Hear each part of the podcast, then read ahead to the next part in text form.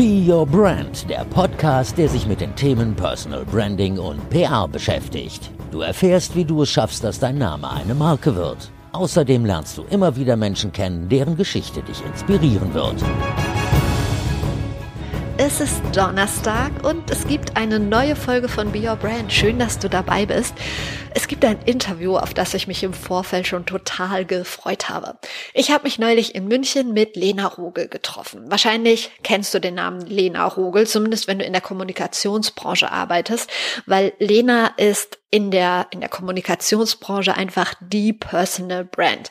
Sie ist Head of Digital Channels, nicht einfach Head of Digital Channels bei Microsoft und sie ist zu 100% authentisch.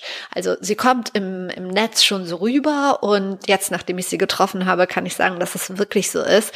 Und wie bei vielen Menschen ist ihre Karriere alles andere als geradlinig verlaufen. Und das finde ich total motivierend. Sie erzählt aber auch, dass sie gar nicht so mutig ist, wie viele immer von ihr Denken, wie sie wirkt.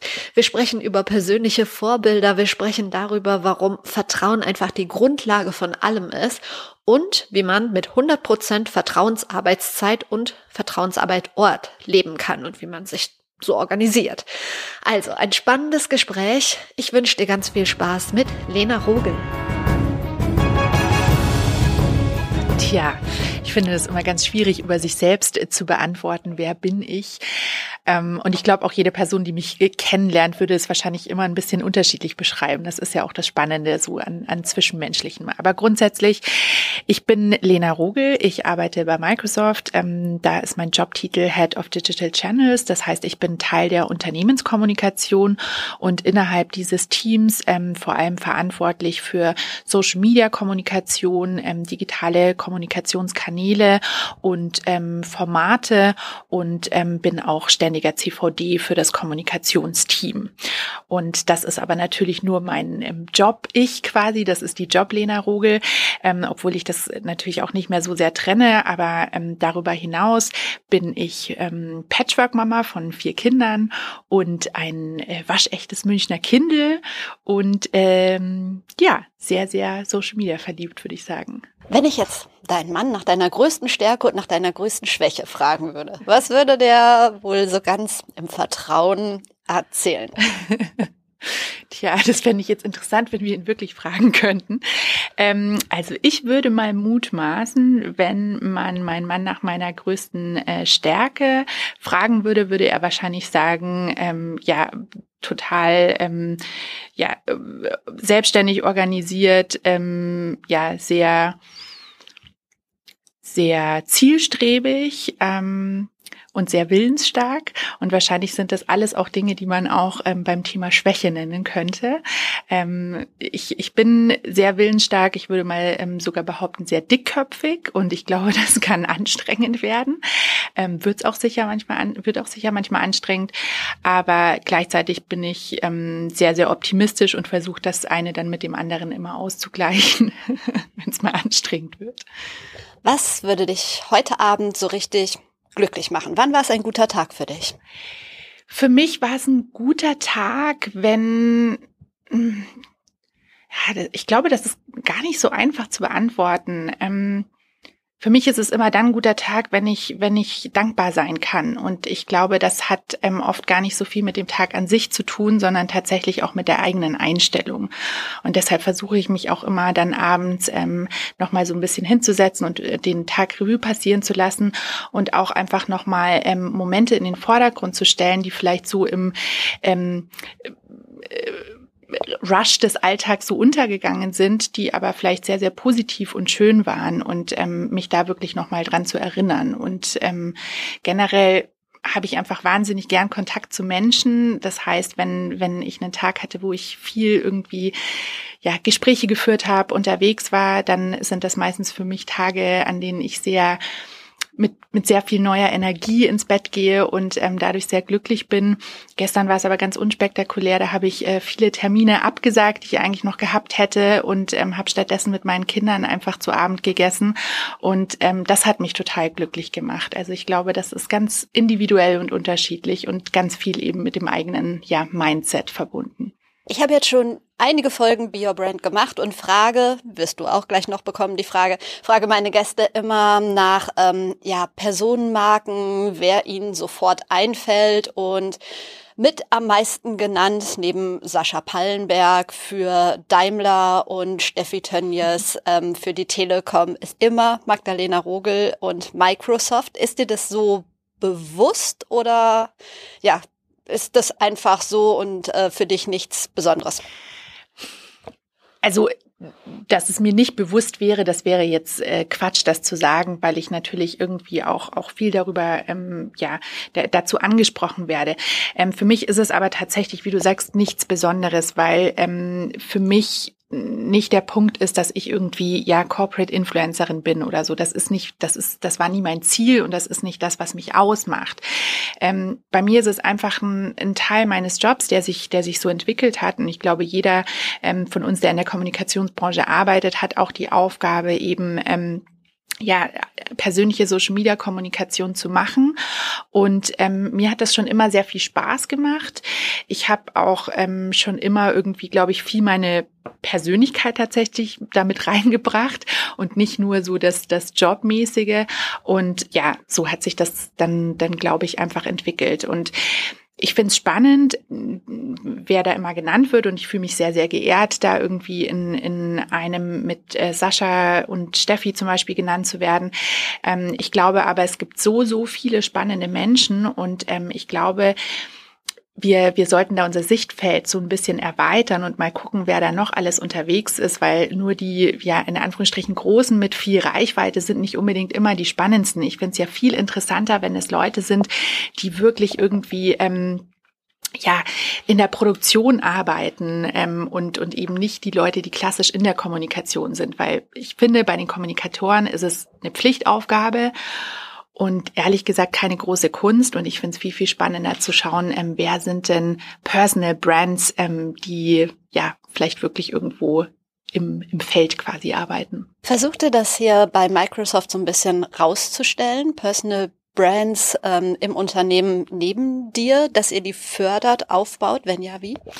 Ja, also ganz klar, wir, wir ähm, sind da sehr, sehr ähm, stark dran interessiert und fördern das ganz stark, dass ähm, die Mitarbeiterinnen und Mitarbeiter auch ähm, selbst auf Social Media kommunizieren, ihre Social Media Accounts auch nutzen. Bei uns ähm, läuft das quasi unter dem Dach Employee Advocacy.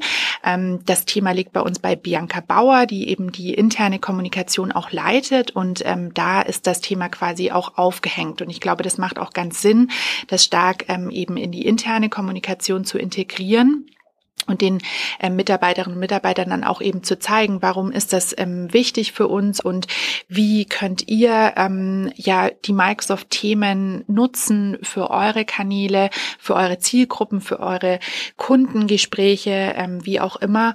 Und ähm, genau, da gibt's bei uns eben eben starke starken Support, Unterstützung in Form von Workshops, Trainings. Ähm, wir nutzen beispielsweise auch ähm, LinkedIn Elevate. Das ist auf LinkedIn ähm, quasi ein Tool, wo Mitarbeiter und Mitarbeiterinnen eines Unternehmens ähm, die Unternehmensinhalte zur Verfügung gestellt bekommen, quasi also die den Content und dann auf ihren Kanälen teilen können. Und das ist natürlich für die Menschen aus dem Unternehmen sehr hilfreich, weil man da nicht immer selbst suchen muss, so was gibt's denn jetzt zu dem Thema, sondern dort wirklich ähm, eine Plattform hat, wo die Dinge aufgelistet sind. Und ja, ich glaube aber grundsätzlich gesehen ist das Thema vor allem ein Kulturthema und das merken wir auch ganz, ganz stark. Also solche Tools sind wichtig und Trainings sind wichtig, aber vor allem ist es eben wichtig, die, die richtige Kultur dafür zu schaffen, dass Mitarbeiterinnen und Mitarbeiter überhaupt auch, ähm, ja, Lust darauf haben und ähm, auch den Mut haben, das zu tun. Und da ist, ist die ganz klare Grundlage Vertrauen. Also einerseits Vertrauen vom Unternehmen zu den Mitarbeiterinnen und Mitarbeitern, aber auch das Vertrauen der Mitarbeiterinnen und Mitarbeiter ähm, zum Unternehmen, um zu sagen, so, hey, wir machen das. Ich finde ja deinen Weg sehr ähm, spannend. Du hast ihn schon öfter erzählt. Vielleicht ähm, kannst du es noch mal kurz zusammenfassen, wie es ja von der Kinderpflegerin Lena zur Kommunikationsexpertin ging. ja, ähm, Das war alles nicht so geplant, äh, wie das oft ist im Leben. Also Kinderpflegerin war immer schon mein Traumjob und ähm, schon seit ich denken kann, war für mich ganz, ganz klar, dass ich äh, eben mit Kindern arbeiten möchte. Und ähm, dementsprechend habe ich dann äh, auch das Gymnasium abgebrochen nach der zehnten. Ich hatte nämlich einen Ausbildungsplatz. Ich habe mich einfach mal auf gut Glück für die Ausbildung schon beworben, weil man das eben mit Abschluss der zehnten Klasse ähm, kann und habe dann relativ schnell einen Ausbildungsplatz bekommen. Ähm, damals waren die Ausbildungsplätze in München sehr, sehr rar und deshalb dachte ich, ich muss die Chance ergreifen und habe gesagt, okay, Abi brauche ich sowieso nicht. Ich mache jetzt meine Ausbildung, meine Traumausbildung. Hab das gemacht, ähm, habe in dem Beruf auch fünf Jahre gearbeitet, ähm, habe zwischendurch sehr, sehr jung, ähm, mit 19 war ich das erste Mal schwanger und ähm, dann mit 23, 24 ähm, das zweite Mal und ähm, ja hatte für mich so gefühlt eigentlich genau das, was ich wollte, meinen Traumjob, ähm, so Bilderbuchfamilie, zwei Kinder und ähm, ja, wie es dann oft im Leben so ist, kam es äh, vollkommen anders als, als geplant und, und auch als gewünscht, ehrlich gesagt. Ich war dann nämlich ähm, sehr jung mit, ja, 25, alleinerziehend mit zwei Kindern in München. Und das ist einfach grundsätzlich schon eine schwierige Situation. In München aber nochmal besonders. Man weiß, München ist eine sehr teure Stadt. Und ähm, für mich war ganz klar, ich möchte nicht auf andere angewiesen sein, ähm, sondern ich möchte auf eigenen Beinen stehen. Da sind wir wieder so beim Thema ähm, willensstark und dickköpfig. Also für mich war ganz klar, ähm, ich möchte, möchte das eben selbst schaffen. Und damit war aber auch klar, dass ich nicht in dem Job bleiben kann und werde, weil ähm, das einfach finanziell schwierig ist aber auch, ähm, weil für mich klar war, ich schaff's nicht 24 Stunden am Tag ähm, quasi nur für Kinder da zu sein, also in der Arbeit und zu Hause und da ja auch dann voll. Genau, dementsprechend habe ich mich neu orientiert und es war erstmal ähm, super schwierig, weil dann steht man da mit dem, von dem man dachte, das war immer das, was ich wollte und meine Identität ja auch. Ähm, und es war gar nicht eine bewusste Entscheidung, ich gehe jetzt in die Kommunikation oder ich mache jetzt PR oder so. Es war tatsächlich eher, wie das in so einer Situation ist, dass man so den nächsten Grashalm greift, der da so in die Nähe kommt. Und ähm, ich hatte zu dem Zeitpunkt eben schon einen 400-Euro-Job bei Focus Online ähm, in der Community-Redaktion. Das heißt, ich habe ganz klassisch damals noch ähm, in den Foren und auf der Seite die User-Kommentare administriert. Ähm, klingt nach einer sehr alten Zeit, ist gar nicht so lange her, eben zehn Jahre ungefähr und hatte da dann eben die Chance äh, einzusteigen in dem Bereich, also eben Community Management und dachte für mich einfach, ja gut, das mache ich, was habe ich zu verlieren? Sowieso nichts, weil ich hatte ja alles verloren. Und ähm, genau, war dann, habe mich plötzlich wiedergefunden in einer Online-Redaktion, ähm, zuständig da äh, für die ähm, User-Kommentare und ähm, habe da aber echt großes Interesse dran gefunden, fand es super spannend, so unterschiedliche Meinungen zu lesen in den Kommentaren und ähm, gleichzeitig kam dann Social Media auf, was ja damals in Deutschland noch gar nicht populär war und ähm, die, die Plattform kam erst so langsam. Und das war dann für mich eine Kombi, die ich super interessant fand. Ähm, Social Media einfach als, als neues Tool, wirklich Menschen auf der ganzen Welt, Meinungen von der ganzen Welt miteinander zu verbinden, fand ich unglaublich beeindruckend und habe mich dann eben entschlossen, ein Online-Studium zu machen, ähm, Social Media und Community Management. Ähm, das habe ich dann ähm, ja eben nebenberuflich quasi gemacht. Es war eine relativ anstrengende Zeit, weil ich eben den Job hatte, die Kids hatte und das Online-Studium. Genau, und dann äh, war ich bei Focus Online ein paar Jahre, bin dann von dort quasi hausintern in die Unternehmenskommunikation bei ähm, Tomorrow Focus, was eben ähm, eine Burda-Tochter ähm, ist, gewechselt und ähm, habe dort in der Unternehmenskommunikation dann die interne Kommunikation und die Social-Media-Kommunikation verantwortet und ähm, bin jetzt vor vier Jahren zu Microsoft. Genau, das ist die Story. Ein sehr spannender Weg und das ähm, Lustige finde ich immer. Ich habe das nirgendwo geschrieben, aber ich habe einen ganz ähnlichen. Ich bin nämlich staatlich anerkannte Erzieherin und habe dann Diplom Sozialpädagogik studiert. Also es war eigentlich so wie bei mhm. dir. Nach der zehnten wollte ich immer natürlich den Traumberuf Erzieherin ne? und alle anderen haben dann studiert und so und ähm, ja, so hat sich das dann entwickelt. Aber was ich jetzt so rückblickend denke, ist, dass ähm, diese ganze Ausbildung und so, die hilft einem in Kommunikationsberufen, oder? Total. Das sage ich auch ganz, ganz oft. Ähm, so diese pädagogischen und psychologischen Grundskills sind Gold wert. Und es ist äh, noch nicht ein Tag gewesen, an dem ich nicht dankbar für meine Ausbildung war. Ich glaube auch, dass das in, in ganz vielen anderen Ausbildungen und Studiengängen viel, viel zu kurz kommt. Und ich glaube, jeder Mensch, ganz egal in welchem Job er arbeitet, sobald man mit Menschen arbeitet, als Führungskraft oder in einem Team, sollte man sich wirklich mit, mit zumindest den Grundlagen von ähm, Psychologie und Pädagogik beschäftigen. Das ist so wichtig, ähm, so ein bisschen zu wissen, wie funktionieren Menschen, wie, wie sind zwischenmenschliche Interaktionen, ähm, bei Kommunikation ja zum Beispiel auch eben die, die, ähm, unterschiedlichen Seiten einer Kommunikation. Also wie, wie kommt die Botschaft bei jemandem an, wenn ich sie vielleicht ganz anders meine? Warum kommt sie anders an? Was passiert da im Kopf? Ähm, und ich glaube, das ist unglaublich wichtig, sich darüber Gedanken zu machen, sich vor allem auch immer wieder selbst zu reflektieren. Das ist ja auch was, was man eben in der Erzieher- oder Kinderpflegeausbildung ähm, wirklich gut lernt.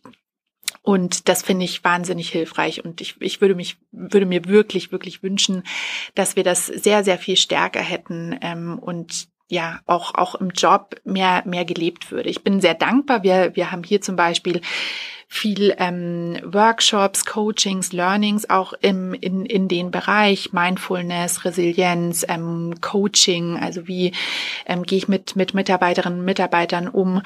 Ähm, aber ich weiß, dass das lange nicht Standard ist. Und ähm, ja, aber Lange Rede, kurzer Sinn. Ich bin wahnsinnig dankbar für meine Ausbildung, bereue es überhaupt nicht, ganz im Gegenteil. Und ähm, ich glaube im Übrigen auch, dass man sehr viel in Richtung Führung lernt, weil das klingt jetzt so banal, aber so eine Kindergartengruppe zu führen, ja, du, du, ich sehe es an deinem Blick, du weißt, äh, wovon ich spreche. Ähm, ja, das sind Kinder, aber im Prinzip ist es sehr, sehr ähnlich mit dem, ähm, in einem Team zu arbeiten. Du hast sehr viele verschiedene Meinungen, du hast sehr viele verschiedene Persönlichkeiten, ähm, du musst Kompromisse eingehen, du musst vermitteln, du musst ähm, auf, auf die Menschen, Schrägstrich Kinder eingehen. Und ähm, all das sind Dinge, die eine Führungskraft ganz, ganz dringend braucht entsetzlich, wenn man drüber nachdenkt, was Erzieher und Kinderpfleger verdienen, oder? Absolut, absolut. Also wirklich, ähm, das, das ist für mich immer wieder ein Thema, wo ich ähm, sehr, sehr emotional werden könnte. Ähm, ich habe auch schon oft tatsächlich drüber geschrieben. Ich habe auch ähm, damals, als meine Kinder oder als das äh, letzte Kind den Kindergarten verlassen hat, einen sehr langen Brief geschrieben, einen öffentlichen Brief an, an die Erzieherinnen. Ähm, weil ich unglaublich dankbar bin und weil ich einfach weiß, was dieser Job bedeutet, psychisch, physisch, ähm, wie belastend ähm, dieser Job ist und wie unglaublich wichtig. Und für mich wirklich in einem Satz ganz klar, dass das Wichtigste, was wir haben, unsere Kinder und zwar nicht nur unsere eigenen, sondern generell Kinder, weil das ist die Zukunft unserer Gesellschaft. Unsere Kinder gut betreut zu wissen. Und mit betreut meine ich nicht irgendwie, dass jemand drauf schaut, sondern mit ihnen lernt, ihnen beim Wachsen hilft. Das ist das Wichtigste, was wir haben, weil das ist, wie gesagt, die Zukunft unserer Gesellschaft. Und das ist im Prinzip unbezahlbar. Und es ist für mich absolut unverständlich, wie dieser Job, ähm, ja, angesehen wird. Jetzt bin ich selber ein bisschen abgeschweift, aber ich fand es wichtig. Ähm, ein ganz normaler Arbeitstag, hast du den? Und falls ja, wie sieht der aus hier im Unternehmen? Hm. Also ich würde fast behaupten, ich habe ihn nicht. Ähm, es gibt aber zumindest so ein paar Ankerpunkte, die sich im Tag wiederfinden. Also beispielsweise haben wir als Kommunikationsteam jeden Tag um 9.30 Uhr unsere Redaktionskonferenz. Und das ist so unser gemeinsamer Start in den Tag. Wir, wir gucken einfach, was bringt der Tag heute. Ähm, wir schauen vor allem zum Beispiel auch, wer ist heute wo. Ähm, wir haben ja ein interessantes Arbeitskonzept bei Microsoft. Das heißt äh, Vertrauensarbeitszeit und Vertrauensarbeitsort und bringt eben mit sich, dass selten das ganze Team hier im Büro ist oder gleichzeitig an einem Ort ist. Jeder kann arbeiten von wo er oder sie möchte. Und dementsprechend ist es für uns ganz wichtig, einmal im Tag uns alle zu hören, auch zu wissen, wer ist heute wo, wer ist heute für welches Thema zuständig, ähm, was passiert gerade in den Medien, was ist ein wichtiges Thema. Ähm, was kommt von uns heute auch als ähm, ja Outreach, sagen wir immer, also was ähm, ähm, publizieren wir heute und das ist für uns so ein, so ein wichtiger Ankerpunkt im Tag. Und dann ist aber tatsächlich, würde ich sagen, fast jeder Tag anders bei mir. Ähm, ich versuche immer so zumindest Dienstag bis Donnerstag im Büro zu sein.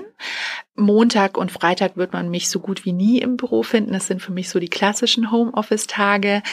Dienstag zum Beispiel habe ich auch immer viel Eins und Eins Gespräche. Ähm, das ist mir ganz wichtig, jede Woche irgendwie ähm, zumindest so mit, mit den Menschen, mit denen ich am meisten zu tun habe, quasi ähm, mich einmal die Woche wirklich auszutauschen und ähm, zu besprechen, hey, wie geht's und wie ist die Lage, wie sieht's aus? Ähm, ja, genau. Und sonst, klar, ich bin relativ viel unterwegs, dann sind zwischendurch auch immer wieder mal irgendwie Termine mit den Kids und ähm, man hüpft so von hier nach da. 100% Vertrauensarbeitszeit und Vertrauensarbeitsort. Ich finde es total spannend. Ähm, mein, mein Arbeitsplatz ist ein bisschen anders, so äh, inhabergeführte Agentur und so. Ähm, da etablieren wir langsam so offene Strukturen. Ähm, ist das immer leicht unter einen Hut zu bringen, dieses 100 Prozent offen oder ähm, denken Mitarbeiter vielleicht auch manchmal, oh Gott, wenn ich nicht da bin, denken sie vielleicht, ich würde nicht arbeiten? Ja, also natürlich ist, ist das Konzept nicht einfach und ich glaube, es ist wichtig, ähm, sich bewusst zu machen, dass, dass das ein sehr, sehr hohes Selbstmanagement und Selbstdisziplin auch bedarf, ähm, wenn, wenn man dieses ähm, Konzept eben auch lebt.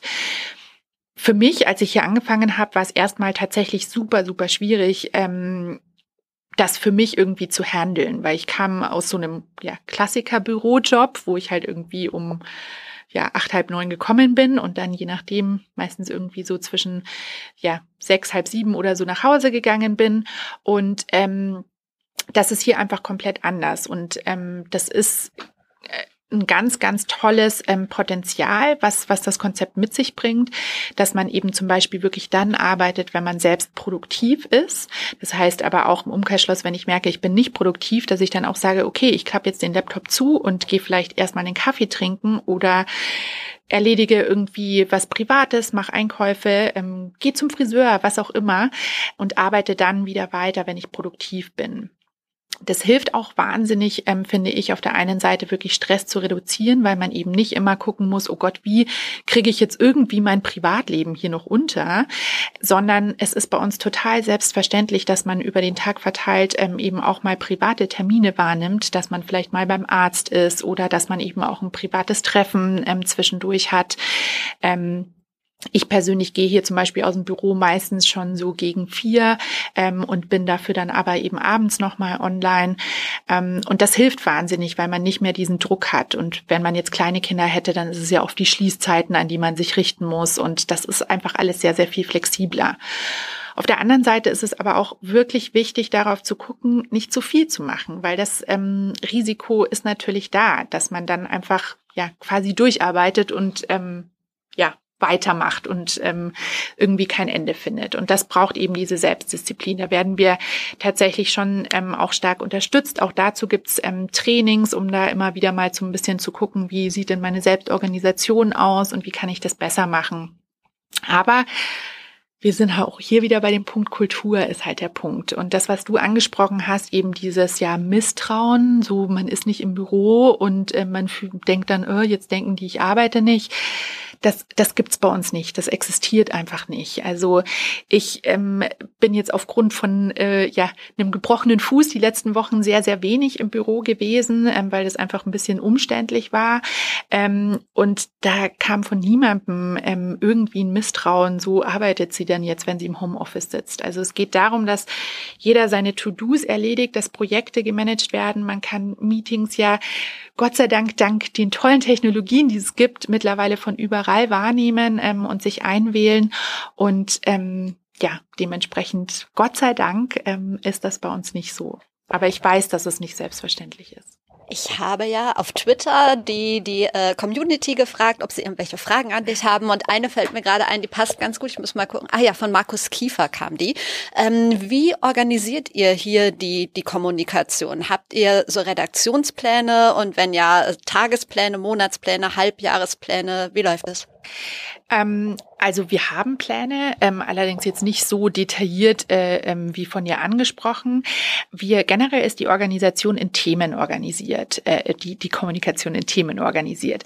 Das heißt, ähm, wir haben Themenbereiche, die dann wirklich 360 Grad gespielt werden.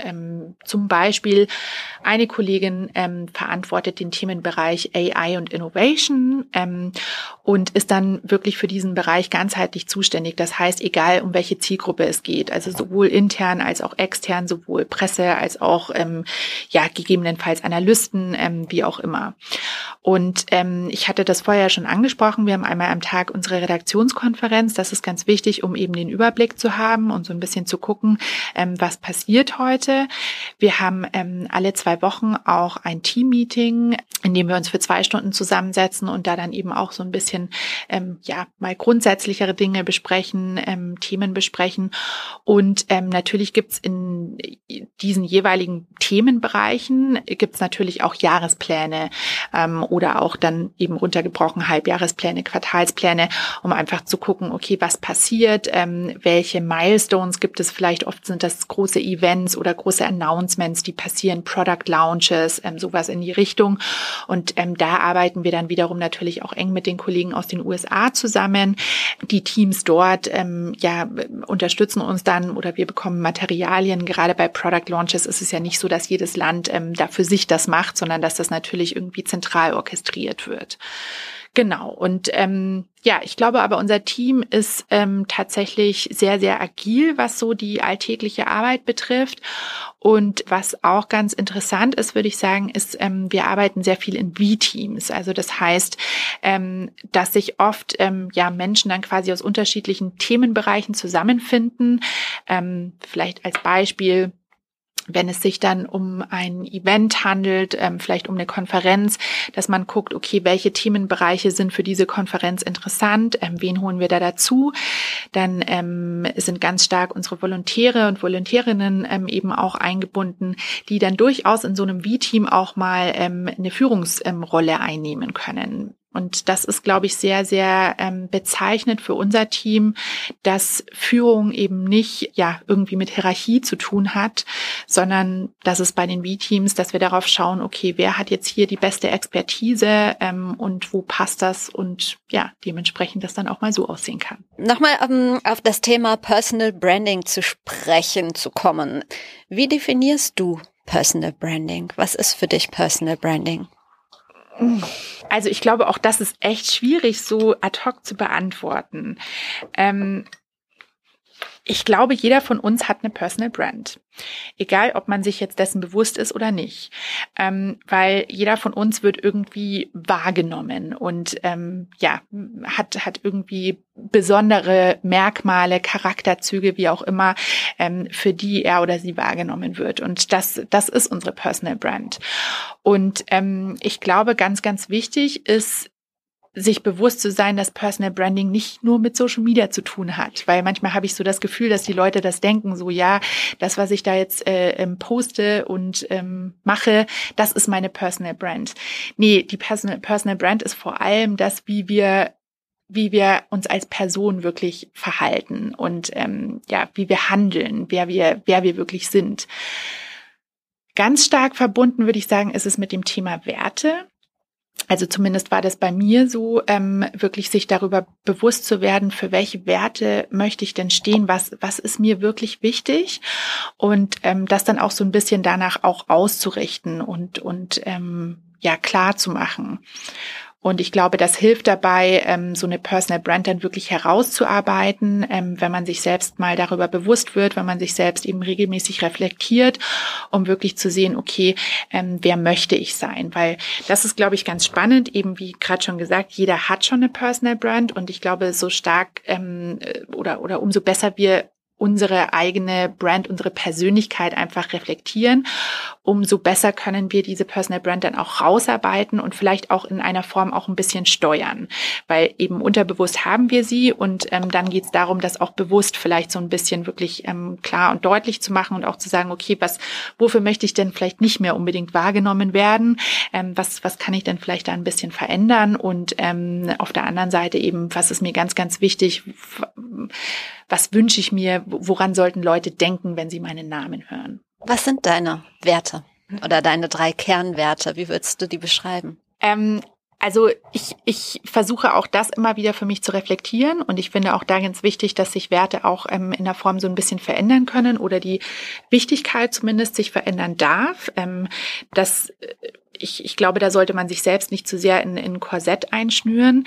Ähm, was bei mir ganz, ganz klar ist ähm, an, an Werten, ist einerseits natürlich Diversität, also wirklich zu gucken, ähm, ja, dass, dass wir wirklich Diversität in allen Formen haben, was für mich ganz klar nicht nur Mann und Frau ist, sondern was eben auch das Alter betrifft, was auch die Herkunft betrifft, was die Religion betrifft, was die Bildung betrifft. Also ich glaube, da gibt es so viele ähm, Ebenen und das finde ich unglaublich spannend und wahnsinnig wahnsinnig wichtig. Und was damit einhergeht, ist für mich ganz klar der Punkt Chancengleichheit, Chancengerechtigkeit.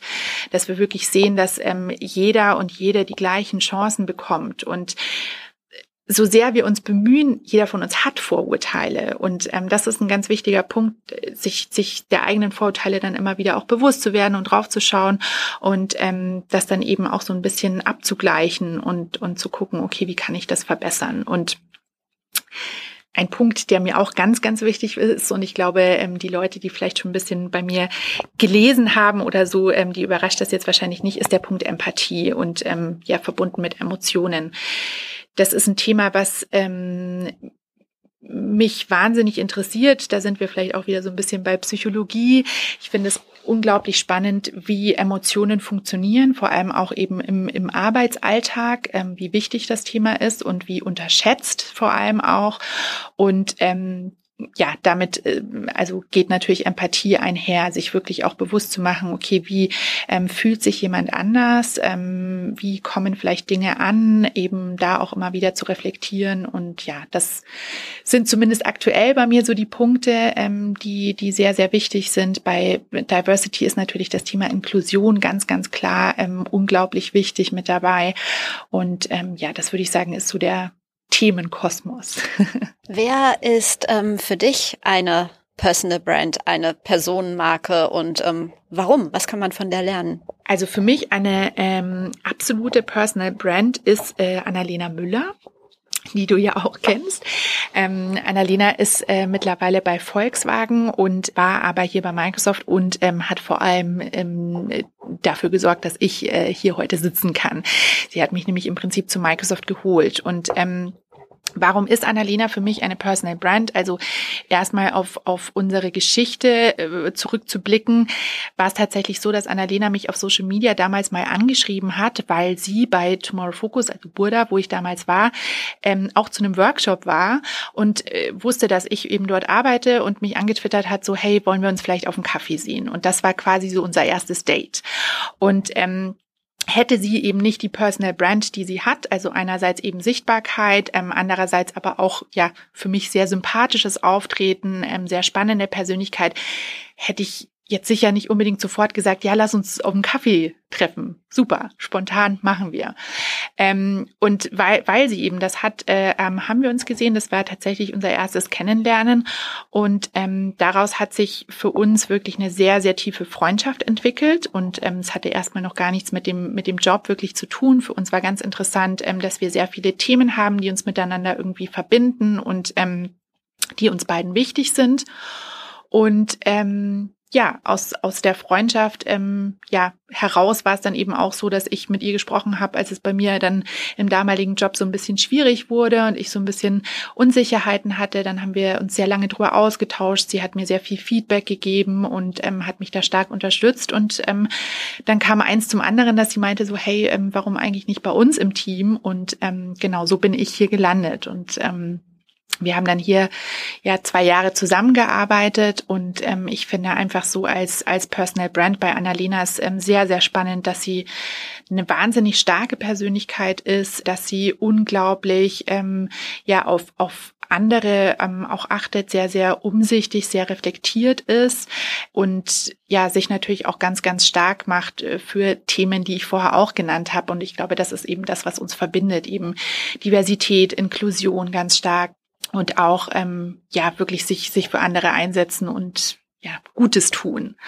Und ähm, klar, aber natürlich auch die, die fachlichen Themen, Digitalisierung, digitale Transformation, wie, wie verändern sich Dinge, ähm, wie sieht moderne Kommunikation aus. Und ähm, ich finde, da ist Annalena ein ganz, ganz tolles Vorbild, ein ganz toller Leuchtturm und teilt ihr Wissen ja auch wirklich ähm, sehr, sehr stark. Das finde ich immer ganz toll, wenn Menschen da wirklich auch ähm, ja, Dinge immer weitergeben. Und ja, ich könnte jetzt wahrscheinlich noch eine Stunde weiter über Annalena schwärmen, aber ähm, ja, für mich ist sie einfach ein ganz, ganz tolles Beispiel. Das ist interessant. Das habe ich in meiner Recherche nämlich jetzt rausgefunden zu diesem Podcast. Ich dachte immer, es wäre andersrum gewesen. Ich dachte, du hättest sie damals hier hingeholt. Wusste ich vorher nicht.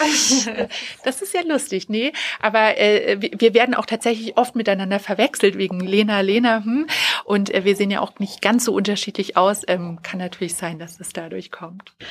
Ähm, ich möchte ja mit Be Your Brand Leute bewegen, Menschen bewegen, ähm, ja, sich zu trauen, irgendwie den nächsten Schritt zu machen. Nicht so viel Angst zu haben, sondern einfach Lust zu legen. Deshalb finde ich es auch toll, wenn solche Role Models einfach über ihren Weg sprechen, wie du jetzt die, die jetzt zu Hause sitzen und noch zögern und wissen nicht, ja, soll ich vielleicht meine eigene Idee umsetzen oder vielleicht lieber nicht, was sagen die anderen? Ähm, welche Botschaft hast du für so jemanden, der zögert? Ich kenne das natürlich wahnsinnig gut und ich glaube, jeder von uns kennt das. Klar gibt es Menschen, die sind grundsätzlich mutiger und Menschen, die sind es weniger ich würde tatsächlich von mir selbst behaupten, ich bin auch nicht unbedingt die mutigste. Ähm, meine, meine. Echt? Ja, ja.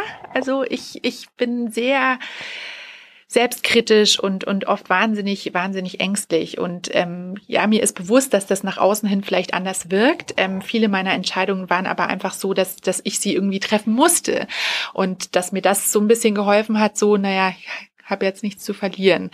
Ähm, aber um ganz offen zu sprechen, als ich wusste, ich fange hier bei Microsoft an, da dachte ich auch, meine Güte, also wie soll das denn gehen? Und ist das richtig? Und unfassbar starke Zweifel und Ängste. Und auch als ich dann schon hier war, immer wieder, ähm, ich verstehe das alles nicht, wie soll ich das jemals verstehen, ähm, wie soll ich meinen Job machen. Auch heute noch nach vier Jahren habe ich oft Momente, ähm, wo ich da sitze und mir denke, so, ich schaue auf dieses Projekt und habe keine Ahnung, ob und wie ich das schaffen kann. Und ich glaube, das ist so ein ganz wichtiger Punkt, da wirklich auch offener damit umzugehen und, und das auch zu teilen. Ich habe ja auf Twitter auch so ein Format, meinen Shortcast, ähm, wo ich auch oft so meine meine persönlichen Schwächen, Ängste ähm, auch auch einfach teile, weil weil ich merke, wie wichtig das ist. Mir hilft das selbst natürlich, wenn ich das auch mal aussprechen kann. Und ich merke aber auch immer wieder, wie viel wie viel Feedback es dann dazu gibt. Und ähm, was, was jetzt wirklich hilft oder was ich jemandem sagen würde, danach hattest du ja gefragt, ist für mich, glaube ich, der Punkt, ähm, die Perspektive zu wechseln. Und das ist so zumindest der Trick, der bei mir mittlerweile ganz gut hilft. Ähm, eben nicht über mich selbst zu urteilen, sondern einen Schritt zurückzugehen und zu überlegen, okay, wenn jetzt meine beste Freundin vor dieser Herausforderung steht, was würde ich ihr sagen? Und das ist für mich unglaublich mächtig, dieses Tool, weil wir alle zu unseren Freundinnen, zu unseren Freunden so viel wertschätzender und so viel liebevoller sind als zu uns selbst. Und das ist eigentlich wahnsinnig traurig, aber wir haben halt eben diesen inneren Kritiker, der oft extrem laut wird, gerade in unsicheren Situationen. Und dann fällt es uns ganz, ganz schwer, ähm, wirklich ähm, auf, auf eine Situation zu schauen und auch die Chancen, die Möglichkeiten und das Positive zu sehen. Und dann eben bei so einer Situation, wo man zweifelt, wo man nicht weiß, wie soll es weitergehen, soll ich das machen, ähm, wie soll ich das machen, wirklich versuchen, bewusst den Schritt zurück zu machen, die Perspektive zu wechseln, ähm, das kann unglaublich helfen. Und bei mir ist es zumindest so, dass ich dann immer sehr viel klarer sehe und auch ähm, einfach ja sehen kann, hey, was habe ich schon selbst geschafft? Wenn der Freundin würden wir in dem Moment auch sagen, hey, du hast doch schon so viele tolle Projekte gemacht und du hast doch die und die Stärken und ähm, du hast doch äh, das und das in deiner Persönlichkeit, was so super ist und das beeindruckt mich immer so an dir und ähm, das, das bewundere ich so. Also da sind wir wahnsinnig gut, aber uns selbst das mal zu sagen, das ist echt schwierig und deshalb eben die Perspektive zu wechseln. Und dir auf Twitter folgen, weil dein Shortcast, das ist wirklich ein ganz toller Tipp. Ich habe heute Morgen ähm, noch die Folge gehört, die du, also die letzte ähm, Folge 2019. Und ja, du bist einfach so echt so ehrlich und hast auch ganz offen erzählt, dass jetzt 2019 nicht so dein Jahr war, ähm, um dich zu motivieren, um andere Menschen zu motivieren? Beides? Ich glaube tatsächlich beides. Also für, für mich, also ich, ich stelle mir ganz oft so die Frage, so was, was hätte, was hätte mir denn damals geholfen, als ich irgendwie noch jünger war oder als, als es Situationen gab. Und ich finde einfach, ähm, wir, wir teilen zu wenig wirklich ähm, persönliche Momente und auch, auch mal schwache Momente und schwierige Momente. Es ist immer sehr, ja, wie erfolgreich jemand ist und was jemand alles erreicht hat und was alles toll ist. Klar, das ist schön und auch das kann wahnsinnig motivieren. Aber es kann auch sehr, sehr viel Angst machen und, und ähm, sehr viel erschrecken, wenn man denkt, ja, wie soll ich das denn jemals erreichen, was sie oder er erreicht hat? Und ja, ich, ich habe für mich aber einfach gemerkt, ähm, dieser Shortcast hilft mir tatsächlich auch selbst so ein bisschen, ähm, eben wie ich vorher gesagt habe, zu reflektieren und ähm, das einfach nochmal wirklich auszusprechen. Das ist was ganz anderes, als wenn es nur im Kopf ist und wenn man nur darüber nachdenkt. Wenn man es ausspricht, ist es was anderes. Das ist ähnlich zum Beispiel auch mit dem Tagebuch schreiben oder mit Dingen aufschreiben, was ja auch sehr oft geraten wird bei Reflexion, sich Dinge mal aufzuschreiben. Und für mich ist das auch so ein bisschen eben das Aussprechen. Und ähm, ich finde es immer wahnsinnig schön, wie viel Feedback darauf kommt, ähm, wie, wie viele persönliche Nachrichten ähm, dann kommen. Und ja, finde es find's wirklich schön zu sehen. Mir ist aber auch bewusst, dass man sich natürlich auch so ein bisschen äh, verletzlich macht dadurch, wenn man, wenn man so die Schwächen zeigt. Ja, aber das, das Risiko gehe ich quasi einfach mal ein. Gab es eine Situation, dass du auf Social Media irgendwas geteilt hast, ob jetzt auf Twitter oder wo auch immer, was du anschließend bereut hast? Gab's, gab's ganz sicher. Ähm, mir fällt jetzt aber tatsächlich irgendwie nicht so der totale Fail ein, wo ich sage, um Gottes Willen, das hätte ich auf gar keinen Fall tun sollen. Nee. Also, ich, ich glaube, auch das ist ganz wichtig. Jeder von uns ähm, macht, macht mal Dinge ähm, und auch, ja, wenn man Kommunikationsprofi ist, äh, passiert einem einfach mal in der Kommunikation was, was jetzt nicht so toll ist und, und was äh, nicht so hätte sein sollen. Aber ja, ich find's, ich find's blöd, sich da dann irgendwie auch selbst zu geißeln. Was mir einfach ganz wichtig ist, ist wirklich ähm, so ein bisschen zu gucken, ähm, wo sind meine Grenzen und ähm, was, was möchte ich einfach nicht teilen. Aber ich glaube, das hilft, wenn man sich da so im Vorfeld so ein bisschen Gedanken drüber macht oder immer wieder auch mal reflektiert und guckt, okay, wo sind denn die Grenzen? Weil natürlich ist es sehr schön und sehr spannend bei einer Personal Brand oder, oder bei einem Menschen auch zu sehen, ja, wie, wie ist der denn wirklich menschlich und nicht nur ähm, beruflich und fachlich. Ähm, und da aber trotzdem auch zu gucken, okay, was, was ist denn jetzt für mich das wirklich Private und wo ähm, möchte ich für mich persönlich die Grenze ziehen. Wo ist deine Grenze? Meine Grenze ist da dass ich zum Beispiel, also man, man weiß, dass ich Kinder habe, weil mir das ganz wichtig ist. Ähm, ich finde, das ist wichtig, auch, auch das zu teilen, ähm, weil das natürlich auch wieder besondere Herausforderungen mit sich bringt. Aber ähm, mir ist wichtig, eben ähm, nicht öffentlich zu teilen, ähm, wie meine Kinder heißen, ähm, wie sie aussehen, also die, die Fotos von ihnen nicht. Mittlerweile sind teilweise die Kids auf Instagram und ähm, machen da ihre ersten Schritte. Das ist auch total wichtig und gehört dazu, aber eben jetzt nicht ähm, ähm, auf, auf meinem Profil verbunden. Ähm, dann natürlich irgendwie auch wirklich persönliche oder private Informationen, also wo ich genau wohne. Man weiß bei mir, ich wohne in der Münchner Innenstadt, aber wo genau, das würde ich jetzt ungerne teilen. Ähm, natürlich jetzt auch irgendwie was ja zum Beispiel Krankheiten betrifft, da sind viele Leute auch sehr offen auf Social Media und teilen welche Krankheit sie wann haben. Da bin ich eher so ein bisschen, hm, ja, man weiß, dass ich jetzt gerade den Fuß gebrochen habe, das finde ich aber okay. Sonst, ähm, ja, glaube ich, sollte man bei Krankheiten so ein bisschen vorsichtig sein. Und generell versuche ich schon auch immer ähm, so ein bisschen im Blick zu haben, wo stelle ich jetzt nicht nur mich selbst öffentlich, sondern vielleicht auch eine Freundin, einen Freund, Kolleginnen, Kollegen und da auch immer zu gucken, ist da das Commitment da, weil nicht jeder möchte das, nicht jeder ähm, ist, fühlt sich wohl damit und da auch immer so ein bisschen zu gucken, okay, ähm, die Leute, die jetzt vielleicht auf dem Foto mit drauf sind, was ich hier poste oder ähm, wie auch immer, da ein bisschen drauf zu gucken, passt das oder nicht. Ich sehe gerade, die Zeit rennt total und ich habe noch so viele Fragen. Also ich mache jetzt ja so. Na, ja, aber trotzdem, du musst ja auch noch andere Sachen machen heute. Ich habe noch eine Frage, dann habe ich noch ein paar aus der Twitter-Community und dann kommen meine drei Abschlussfragen. Okay. Meine äh, letzte Frage so ist, wenn du dir einen Menschen aussuchen könntest, er muss auch gar nicht mehr leben, mit dem du einen ganzen Tag verbringen dürftest. Wer wäre das? Was würdest du mit dem machen und worüber würdet ihr reden? Also für mich wäre das ganz, ganz klar Michelle Obama. Ähm, ich finde sie eine unfassbar spannende Frau, ähm, ganz wahnsinnig beeindruckend und ich glaube, ja, man könnte nicht nur einen Tag, sondern wahrscheinlich ein Leben mit ihr reden. Ähm, ja, was was sie erlebt hat, wie, ja, wie, wie, wie sie als Persönlichkeit auch auftritt. Sie ist natürlich auch eine unglaublich starke Personal Brand. Sie, ähm, ja, ist, ist für mich die perfekte ähm, Präsidentschaftskandidatin. Sie ist, ähm, setzt sich unglaublich ähm, für, für wirklich wohltätige Projekte ein. Ähm, sie hat ähm, eine ganz, ganz tolle Eigenschaft, ähm, andere Menschen zu begeistern, ähm, mitzureisen. Sie ist immer unglaublich optimistisch ähm, in, in allem, was sie tut. Und ja, das finde ich einfach wahnsinnig beeindruckend und von ihr würde ich gerne mal ein bisschen lernen.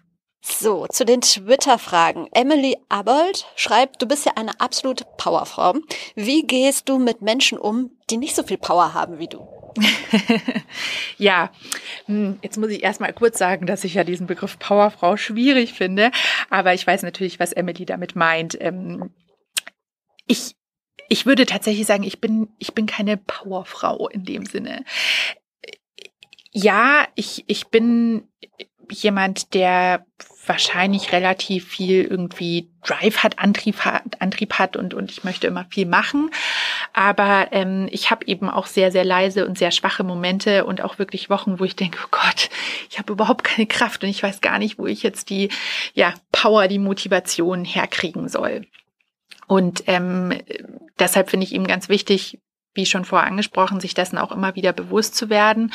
Und ähm, grundsätzlich, wenn einem selbst die Power und die Motivation vielleicht fehlt, eben auch da dann zu reflektieren und zu hinterfragen, woran liegt das jetzt? Warum kann ich mich jetzt gerade für dieses Projekt überhaupt nicht begeistern?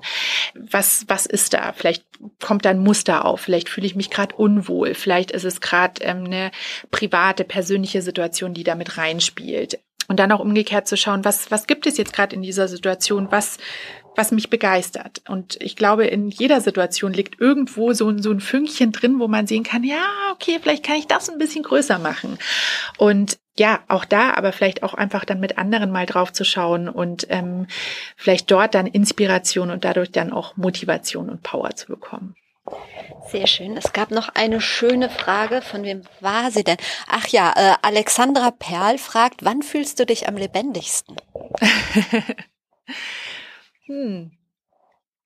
Also ich glaube tatsächlich, ich, ich fühle mich am lebendigsten, wenn ich unter Menschen bin. Ich bin, ich ähm, finde find das immer wahnsinnig spannend, ähm, von anderen zu hören, ähm, mich auszutauschen, ähm, ja wirklich in der Community zu sein und ähm, ja Neues zu lernen und das ähm, finde ich finde ich unglaublich spannend und ähm, da fühle ich mich sehr, sehr lebendig. Und das kann natürlich sowohl im beruflichen Umfeld sein, also irgendwie auf, auf einem spannenden Event, wo man irgendwie neue Inspirationen kriegt, neue Dinge lernt, ähm, dann irgendwie ganz viele neue Ideen im Kopf hat.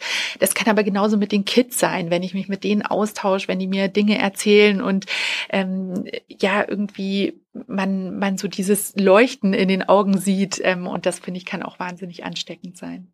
Die letzte Twitter-Frage von dem Alex Troll, die will ich natürlich auch nicht unterschlagen. Der hat gefragt, ob eine starke Personenmarke ähm, immer positiv sein muss. Nee, muss sie auf gar keinen Fall. Ähm, und das finde ich ganz wichtig, dass man eben nicht nur alles beschönigt und äh, sagt, wie super shiny, glossy, toll alles ist. Also so bisschen American-mäßig. Überhaupt nicht. Ich finde es ganz, ganz wichtig, auch ähm, schwache und leise Momente zu zeigen. Das versuche ich ja eben auch. Ähm, ich habe mich aber tatsächlich vor einer Weile dazu entschieden, dass ich auf Social Media nicht mehr dieses dieses äh, ja, bashen in Anführungsstriche oder ähm, ja, drüber schimpfen, sich beschweren, negativ, dass ich da nicht mehr mitmache. Wir haben ja immer wieder mal so Phänomene, die auftauchen. Jetzt vielleicht einigermaßen aktuelles Beispiel ähm, mit dem Kinderchor vom WDR. Da haben sich alle drüber aufgeregt, zu Recht. Und äh, also ich äh, habe mich auch für mich drüber aufgeregt. Aber für mich ist der Punkt dann in solchen Momenten, dass ich sehe, okay, es ist im Prinzip alles dazu gesagt. Und muss ich jetzt noch mein Unwohlsein, mein, meine negative Meinung, muss ich sie jetzt auch noch dazugeben? Muss ich jetzt auch noch mal draufhauen? oder dass Menschen irgendwie ja angeprangert werden, wenn wenn halt irgendwie irgendwas falsch gelaufen ist oder sie sich falsch verhalten haben ähm, und das dann irgendwie schon zig Medien geschrieben haben und dann auch zig äh, große Social Media Accounts eben ja Personenmarken, Personal Brands dann auch noch sagen ja und hier und da dann auch noch mal quasi so Public Shaming machen. Nee und was ich auch ganz schwierig finde, ist, wenn große Accounts das dann nutzen und dann irgendwie so öffentlich sagen, so, äh, irgendwelche Paketzusteller schämen und sagen, hey, äh, DHL, ihr habt mir mein Paket schon wieder nicht zugestellt. Und dann halt, weil, weil ich eine große Reichweite habe, das zu nutzen. Und das ich, ich habe einfach vor ähm, ein paar Jahren gemerkt, dass, dass ich das wahnsinnig schwierig finde, wenn dann immer dieses Negative ist und jeder muss dann noch einmal draufhauen und jeder muss noch einmal sagen, wie schlimm das ist oder so. Und da habe ich mich bewusst dafür entschieden, das möchte ich nicht mehr. Ähm, ich würde sagen, es funktioniert in 95 Prozent der Fälle. Manchmal muss ich auch nochmal, wenn ich irgendwie. Aber mir ist es ganz bewusst, solche Dinge dann eins und eins zu klären. Und wenn der Paketzusteller, wenn ich mein Paket nicht bekomme, dann rufe ich bei der Hotline an und spreche da und sage nicht, ich bin Magdalena Roge, ich habe auf Twitter so und so viel Follower, helfen Sie mir jetzt sofort. Ähm, und äh, genauso aber eben, wenn, wenn ich mit einer Person ein Problem habe, ähm, dann auch irgendwie nicht so den Non-Menschen-Tweet zu machen, sondern zu sagen, hey, ähm, finde ich gerade nicht okay, fühle ich mich nicht wohl damit, ähm, wie, wie können wir das regeln? Ja, und mir hat das wirklich total geholfen, für mich selbst auch irgendwie positiver da rein zu, zu gehen. Und ich würde mir wünschen, dass äh, ja wir, wir da wieder einen größeren Fokus auf Social Media legen, wirklich auf das Positive, auf das Tolle, ähm, auf ja gegenseitig dankbar sein, ähm, tolle Sachen ähm, miteinander teilen und eben nicht so sehr diese Negativspirale. So ein schönes quasi Schlusswort. Noch drei kurze Abschlussfragen. Das beste Buch, das du je gelesen hast. Das ist so, so schwer zu beantworten, ähm, weil ich finde, es gibt immer wieder unfassbar großartige Bücher Bücher, aber ähm, für mich tatsächlich ein Buch, was mein Leben sehr, sehr stark beeinflusst hat, gerade in den letzten Jahren, ist ähm, das Buch Playing Big von Tara Moore. Ähm, es gibt's leider nur auf Englisch. Ähm, es ist aber ein unglaublich tolles Buch, ein wirklich ja Empowerment-Buch, der ähm, der ähm, quasi Untertitel des Buches lautet ähm, A Practical Guide for Brilliant Women Like You. Und ähm, es ist es ist ein ganz ganz tolles Buch, was unterschiedliche Persönlichkeitsbereiche, ähm, aber auch Lebensbereiche wirklich beleuchtet. Ähm, wie das das hilft dabei zu reflektieren. Ähm, das hilft einfach zu sehen, wie wie kann ich da vielleicht besser werden und wie schaffe ich so ein bisschen eben ja mein mein Kritiker loszuwerden. Wie schaffe ich es eben mehr die Freundin für mich zu sein? Wie schaffe ich es ähm, Dinge positiver umzusetzen? Und ähm, dieses Buch hat tatsächlich in den letzten Jahren ganz, ganz stark ähm, mich beeinflusst und ich habe es auch als, als sowohl als Hörbuch als auch als E-Book als auch als äh, normales Buch und ähm, es läuft bei mir immer, wenn ich mich in der Früh schminke, läuft immer ein Kapitel mit, auch wenn ich die Kapitel teilweise schon zehnmal gehört habe, ist es einfach wirklich so ein bisschen so ein Mantra. Wie cool. Gibt es in deinem Leben ähm, ein Role Model? Es gibt nicht ein Role Model. Ich glaube, es gibt ganz viele und die ändern sich auch immer mal wieder. Ähm, es gibt viele Menschen, die mich sehr, sehr beeindrucken. Ähm, das sind aber nicht unbedingt immer die großen Namen, ähm, sondern das sind eben auch mal unsere ja, Volontärinnen. Wenn ich sehe, die haben ein unglaubliches Projekt umgesetzt, dass ich da wirklich wahnsinnig begeistert bin und mir das so als Vorbild nehme, wie, wie stark man sein kann, ähm, auch, auch wenn man irgendwie noch wenig Berufserfahrung hat. Und das kann auch im privaten Bereich sein, das können ja auch mal meine Kinder sein, die für mich Role Model sind, wenn ich merke so, hey, was für ein cooles Selbstbewusstsein. Ähm, schneid dir da mal eine Scheibe ab. Und ich glaube, es ist wichtig, ähm, sich, sich bewusst zu werden im Alltag und ähm, eben, wie ich es zu Anfangs auch mal angesprochen habe, jeden Tag mal so ein bisschen versuchen, sich kurz die Zeit zu nehmen, so, hey, was war denn heute toll? Und dann merkt man, dass man eigentlich jeden Tag Role Models begegnet. Unten zum Beispiel unser Barista hier im ähm, Microsoft Office, der immer wahnsinnig positiv ist und immer ein super nettes Wort hat und ein Lächeln, wenn er den Kaffee für jemanden macht. Und solche Menschen sind im Alltag so viele Role Models und ich glaube, wir müssen nur ein bisschen die Augen offen halten. Darfst mir noch zwei Menschen empfehlen, mit denen ich mal im Podcast über das Thema Personal Branding und ihren Weg sprechen kann, soll, darf. Ja, das ist natürlich auch super schwierig, sich da zwei Leute auszusuchen. Ähm, wen ich unglaublich äh, spannend finde, ist äh, Düsen Tekal, ähm, die du ja ähm, auch kennst. Und ähm, Düsen ist eben äh, Journalistin, hat aber auch ganz viele ähm, Hilfsorganisationen mittlerweile ähm, gegründet und ähm, setzt sich sehr, sehr stark eben ja für, für ganz viel positive Dinge ein. Ich selbst bin Wertebotschafterin bei einer ihrer Organisationen German Dream, nämlich, die sich dafür einsetzt, Kindern und Jugendlichen zu zeigen, eben wie ähm, ein German Dream für sie aussehen kann und wie sie wirklich schaffen, ihr, ihr Potenzial ähm, zu nutzen. Und ähm, das finde ich ganz spannend und ähm, Duzen hat einfach ein unglaublich interessantes Netzwerk und, und eine Kommunikation, ähm, die ist bei jeder ja bei jedem Talkshow-Host ähm, irgendwie schon zu Gast gewesen hier, also von Maybrit Illner, Anne Will, wer auch immer, und kann aber eben sowohl mit Kindern als auch mit hochrangigen Politikern so unglaublich toll sprechen. Und das finde ich wahnsinnig beeindruckend, so eine Eigenschaft. Genau. Also Duzen wäre ganz sicher eine. Und ähm, hm, Nummer zwei, ha, sich da jetzt zu entscheiden, ist natürlich echt sehr, sehr schwierig. Ja, aber also Doro Bär finde ich einfach auch ganz, ganz toll, wie sie das wirklich in der Politik umsetzt, wie sie sich ähm, ja auch da nicht irgendwie von Kritik zurückhalten lässt. Ähm, sie ist ja wirklich sehr, sehr stark präsent auf Social Media, zeigt sich, ähm, zeigt sich da auch sehr, sehr persönlich. Und das finde ich einfach ganz wichtig und ich glaube, da können sich viele ein Vorbild davon nehmen. Vielen Dank für deine Zeit. Danke dir, Verena. Ich hätte Lena noch ewig zuhören können. Ich hoffe, es hat dir gefallen. Wenn ja, dann teil die Folge gerne. Wenn du mich markierst, teile ich es gerne weiter. Lass uns auch gern vernetzen. Auf Twitter, auf LinkedIn, auf Instagram. Du findest mich überall unter @prleben oder unter Verena Bender. Solltest du mal Interesse an einem persönlichen Personal Branding Training haben, dann melde dich gern bei mir. Und wir quatschen einfach mal unverbindlich, was da möglich ist. Ich wünsche dir jetzt noch einen schönen Tag, Nachmittag oder Abend. Wir hören uns wieder donnerstags. Bis dahin, trau dich rauszugehen. Ich glaube an dich.